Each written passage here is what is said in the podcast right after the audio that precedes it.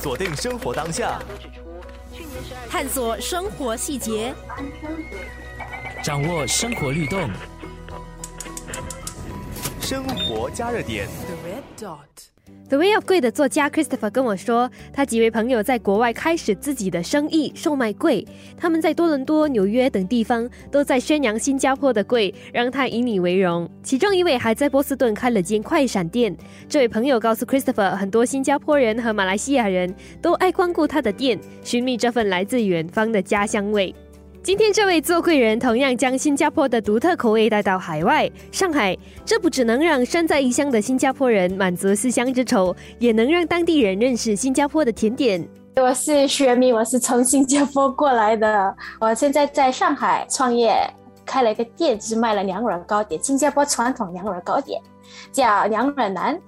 那一字男是其实一个上海话，就是妞妞代表一个小宝贝或者小女儿。学敏说，他小时候就开始和家人一起做娘惹柜，对他来说，什么柜最有意义呢？就是我从小到大就是跟妈妈、跟姑姑他们在一起，在厨房看看他们在做什么。因为我对我对烘焙和餐饮其实很感兴趣的，是我很很热爱制作这些糕点啊、蛋糕之类的。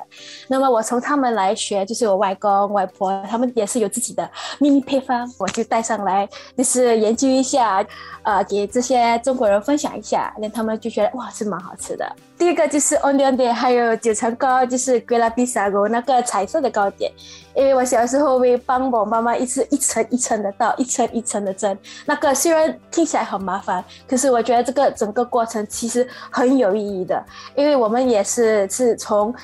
原材料开始是从糯米粉、从烟来、从水一起打配方打出来的，然后调调了就一个一个蒸。模具要去找，因为我觉得娘惹糕的模具也是要用很传统的模具才能打出来那个很完美的一个产品。所以我觉得这种凉粉糕其实真的做的时候也是会想到他们。生活加热点。薛敏告诉我，他从没想过到中国创业，但因为一次偶然的机会，才有了在上海做生意的念头。因为我有一个哥哥在这里，在上海已经十多来年了，他在这里工作，我偶尔会来上海跟他一起玩嘛，去北京啊，去什么什么去看。他突然跟我说：“哎，薛敏，我其实想吃娘惹糕的，你会做吗？”可以啊，我什么糕点都可以做，你想吃什么甜的我都可以做。那么那一天我就去做了一盘一盘给他吃，然后他说：“嗯，蛮好吃的，蛮正宗的。”他就。就跟他朋友、跟同事们去分享一下啊，没想到他们的反应很好。过了几天，开始有很多人在下单了，就问我：“哎，你的那个妹妹还在做吗？我可以买一些给我其他朋友或者家人吃吗？”哎，那么从那里开始售卖，没想到哦，真的就是很多人就喜欢。可是，在新加坡和中国做娘惹柜还是有一些差别的，因为中国有四个季节，我觉得每个季节都有不一样的味道跟不一样的食食物。就是好吃的，好像呃，打个比方，就是我们的漂亮面孔，就是我们的龟沙拉，呃，冬天这里这个糯米会变成很硬，那么他们如果在冬天吃的话，他们需要隔水蒸，天气跟温度会被它影响。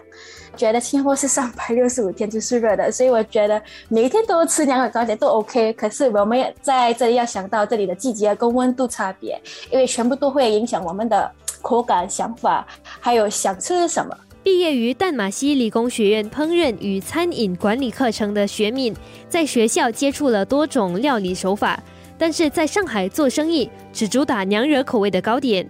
因为我是一半是娘惹，所以我觉得，哎，我有有是我的家乡，我也觉得，哎，这其实全球应该懂得了解我们娘惹这个文化，很特殊。好像那个可白，为什么我们会穿这样？为什么我们会用白兰子？为什么我们会用椰奶这些材料来来做糕点？为什么我的糕点是这这么的口味，是一层一层的？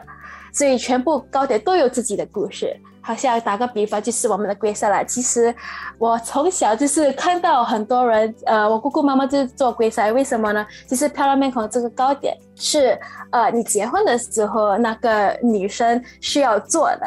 为什么叫漂亮面孔呢？就是因因为那个表面需要很很完美、很漂亮，没有一个洞。不完美的话，你就嫁不出去，那那种意思。所以其实每个糕点都有一个故事，所以我觉得是挺有趣的，是需要分享的一个文化。生活加热点。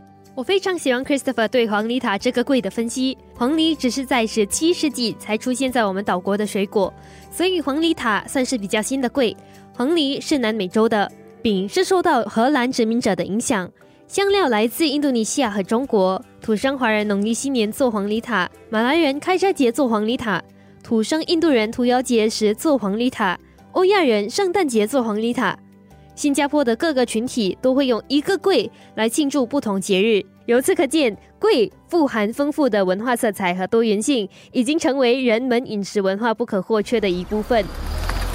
锁定生活当下，探索生活细节，掌握生活律动，生活加热点。